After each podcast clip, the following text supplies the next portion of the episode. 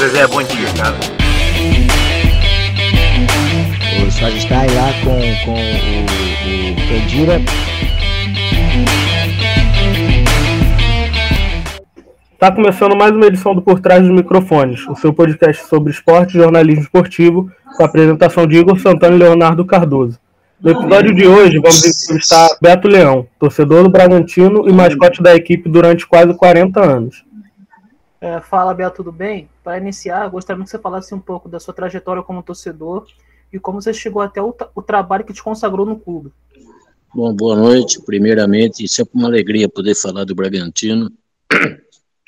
A minha história é a seguinte: é, é genética, porque o primeiro presidente do Bragantino, José de Assis Gonçalves Júnior, é meu tio-avô. E passou para o meu pai, que foi um grande torcedor do Bragantino, apaixonado pelo Bragantino. E eu, desde garotinho, sempre acompanhei meu pai nos jogos, né? Então, eu, é, tá no sangue, tá na veia. E eu, durante 40 anos, fui o mascote do Bragantino ainda sou tido como o torcedor símbolo do Bragantino.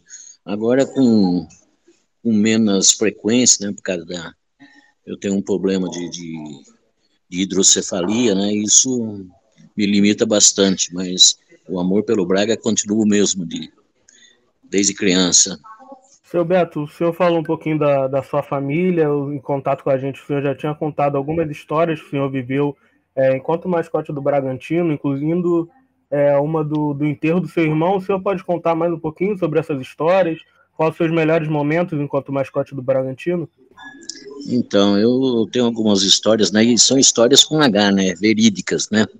Uma delas é que eu estava internado, hospitalizado, e nesse e tinha um jogo Bragantino e Jabaquara, terceira divisão do Campeonato Paulista. E eu estava lá com soro, é, internado no hospital e eu estava chegando a hora do jogo e nada, né, de acabar o soro. Então eu levantei, joguei o soro fora, fugi do hospital, fui no jogo, depois voltei. E nesse meio tempo, a minha mãe, a minha noiva na época foram me visitar. E cadê o doente? Sumiu, desapareceu. Depois eu voltei.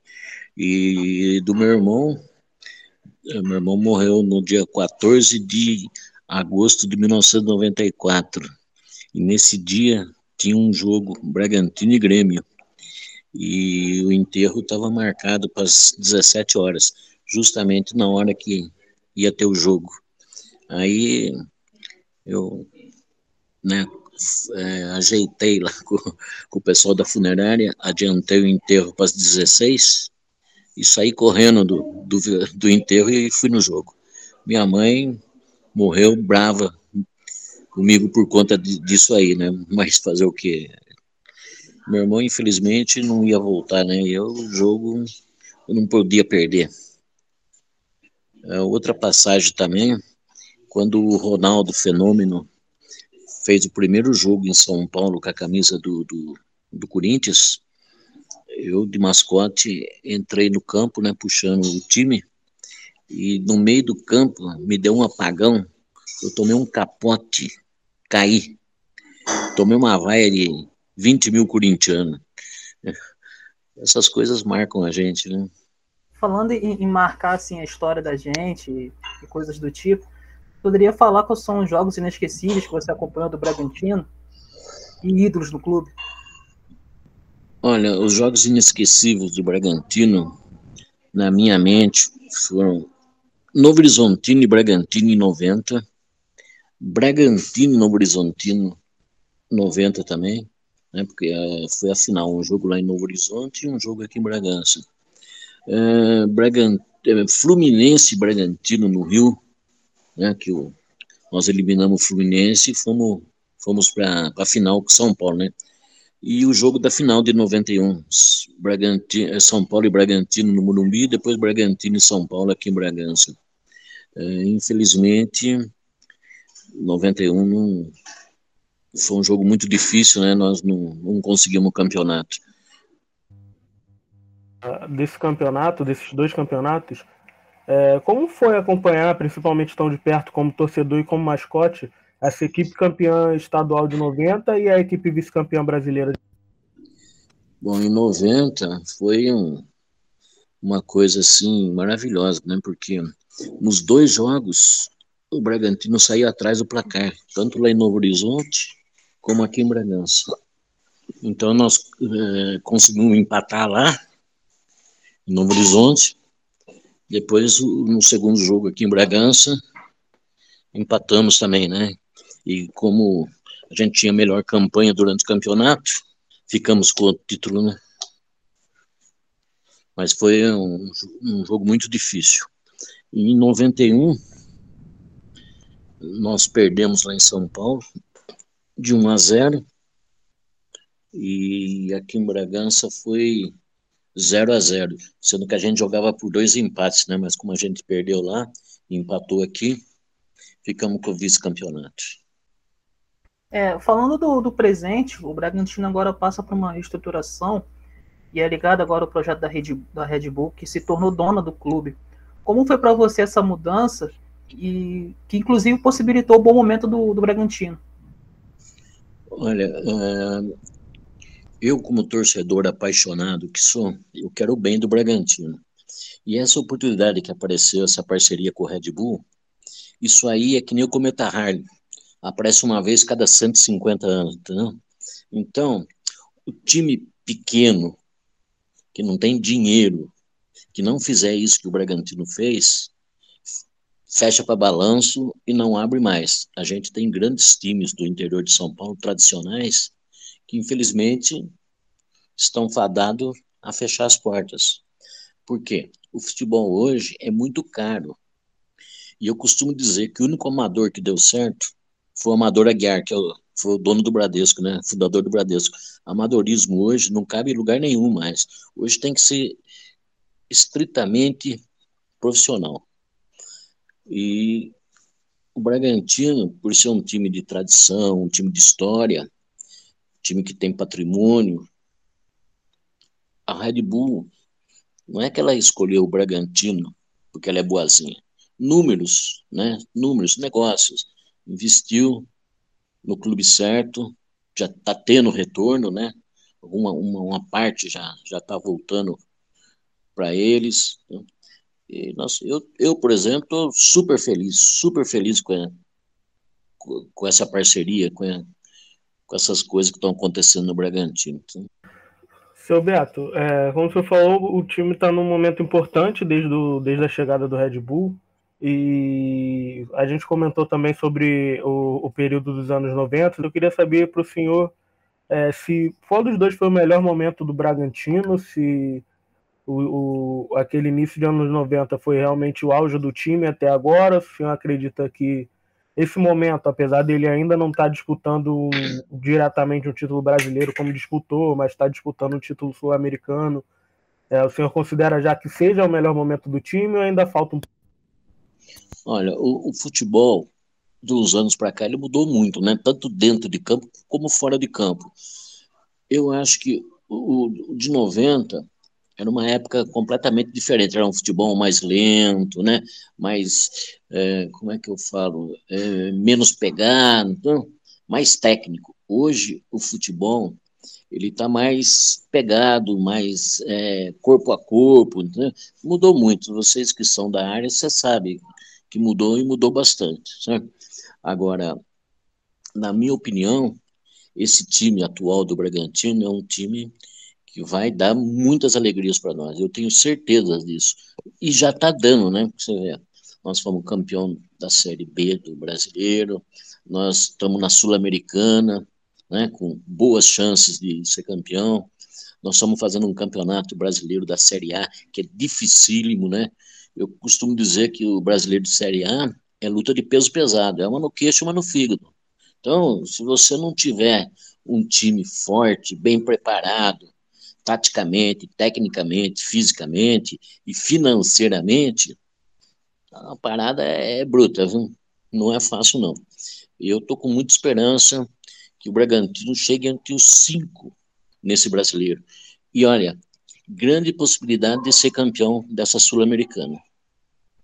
É, Beto, o Bragantino, mesmo assim, tendo mesmo disputando títulos atualmente, ainda passa longe de ser considerado um dos grandes de São Paulo, até pela localização distante da capital. Você acredita que esse time, assim, um time regional, acabou tomando a torcida do Bragantino mais, mais apaixonada? E agora com um bom momento, acha que pode haver aumento de torcedores do Massa Bruta? Ah, sem dúvida nenhuma.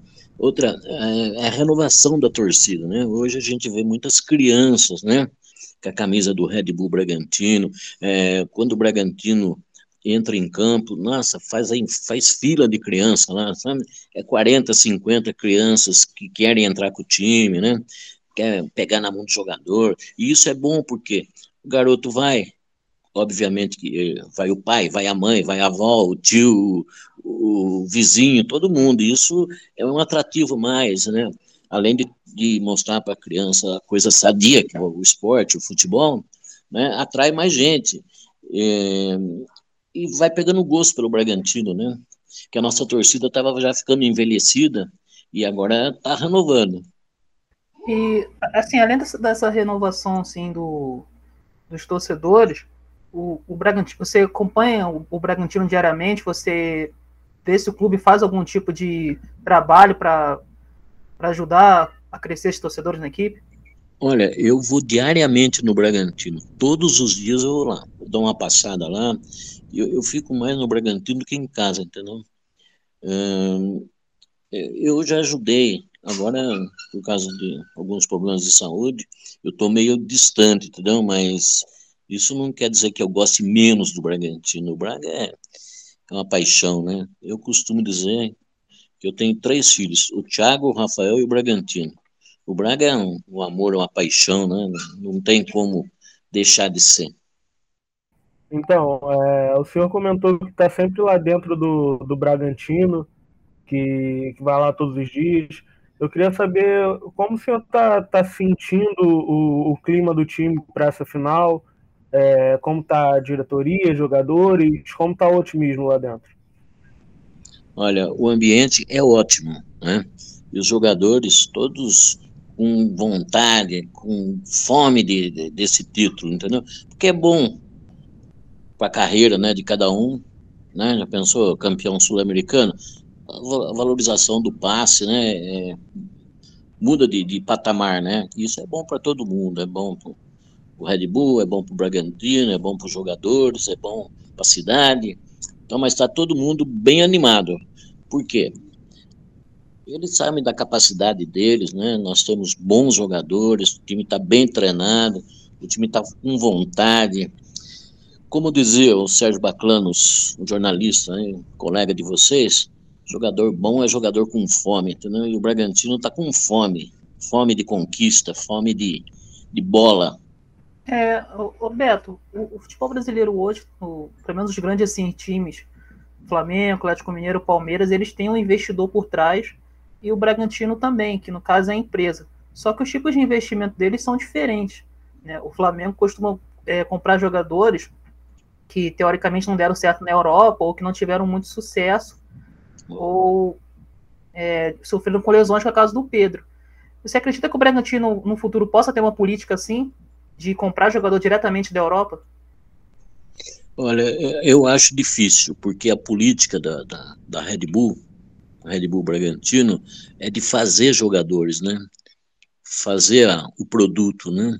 Trazer de fora, são raros os que deram certo, que foram repatriados. Você pode ver, de 20 repatriados, é um ou dois que vingam, né? Isso também pode acontecer com, com os jovens, né? Mas é, o mercado é diferente, né? O outro, você pega um garoto de 20 anos aí, ele tem mais 15 anos de, de futebol, enquanto que você traz aí um de fora de 30, ele já tem mais quanto? Mais 5. Então, é, é negócios, né? São negócios. Então, mercadoria, no caso, o jogador, quanto mais novo, mais tempo de vida útil ele tem, né? Então, a política da Red Bull é essa aí, é fazer jogador ou comprar jogador promissor, né, jovem, para fazer negócio futuro. Seu Beto, justamente dentro desse, desse assunto de é, fazer jogadores ou comprar jogadores jovens, o Bragantino hoje tem um elenco bem jovem, na base ali dos 24 anos, é, que é a idade mais ou menos do goleiro, o Cleiton. é, o Bruno Prachedes, que veio do Internacional, o Arthur, o Raul, é, o zagueiro Natan, que acabou de, de ser negociado com o Flamengo. É, eu queria saber para o senhor o, o, o que o senhor acha dessa, dessa, dessa política, como o senhor espera que seja a evolução desses jogadores, que a gente sabe que lidar com jovens, às vezes ele demora mais tempo para evoluir, ou precisa de um cara mais experiente ali do lado para ajudar ele. E o que, que você espera dos frutos dessa, dessa política para o futuro do Bragantino? Olha, é, essa política do Bragantino já está provada que, que deu certo, né?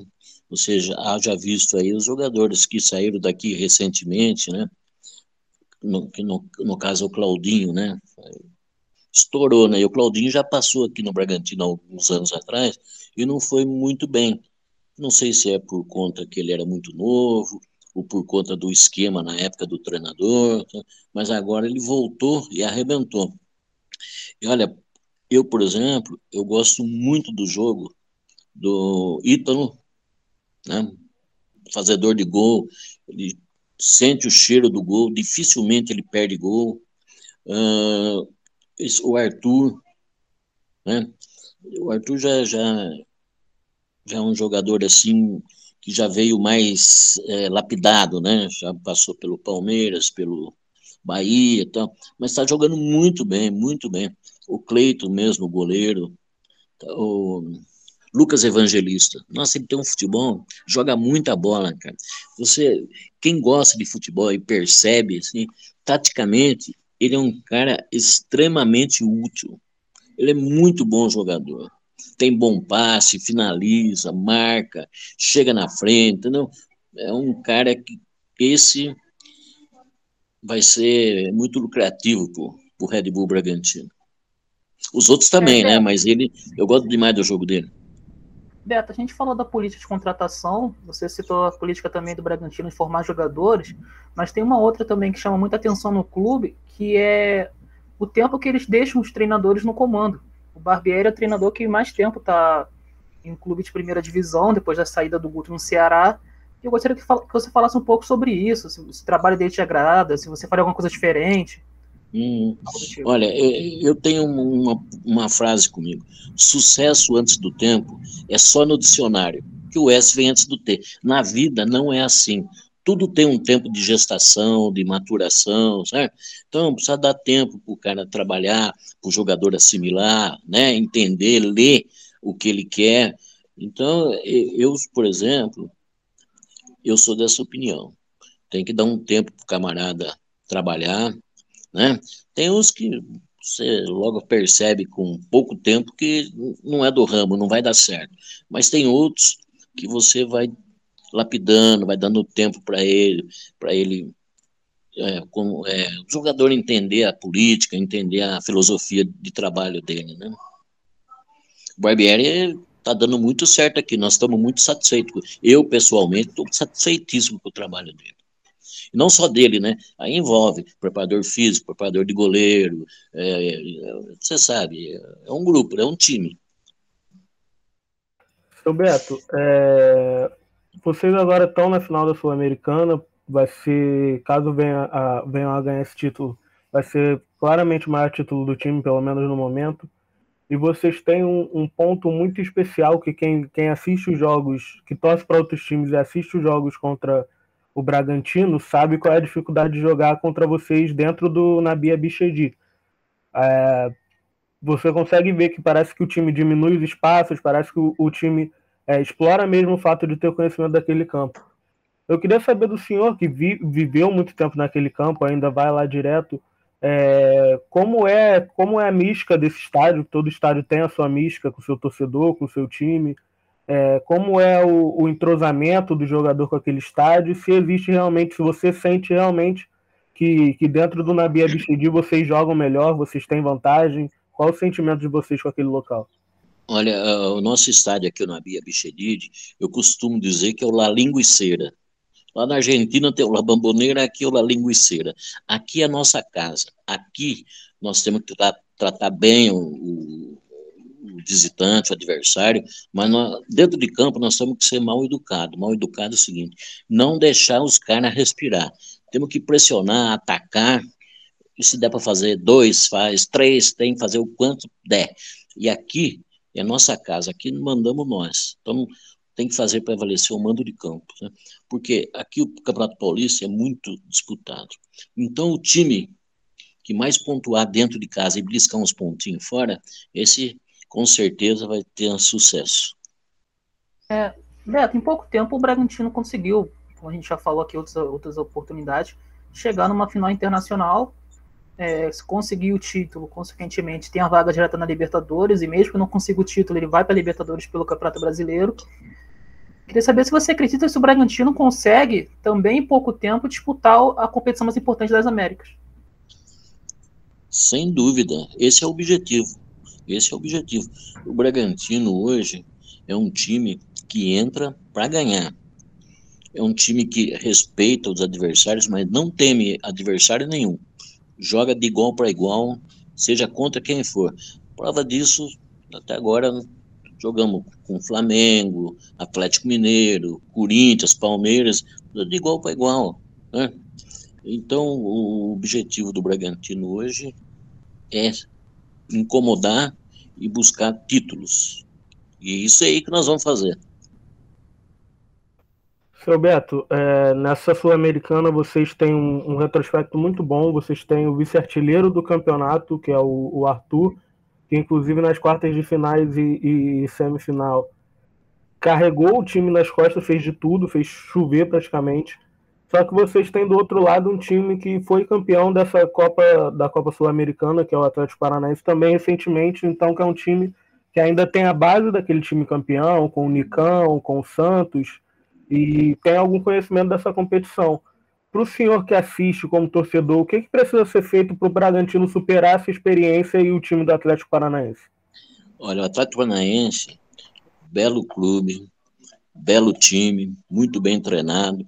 Só que é o seguinte, difícil para nós, nós vamos fazer esse jogo se tornar dificílimo para eles. Tá?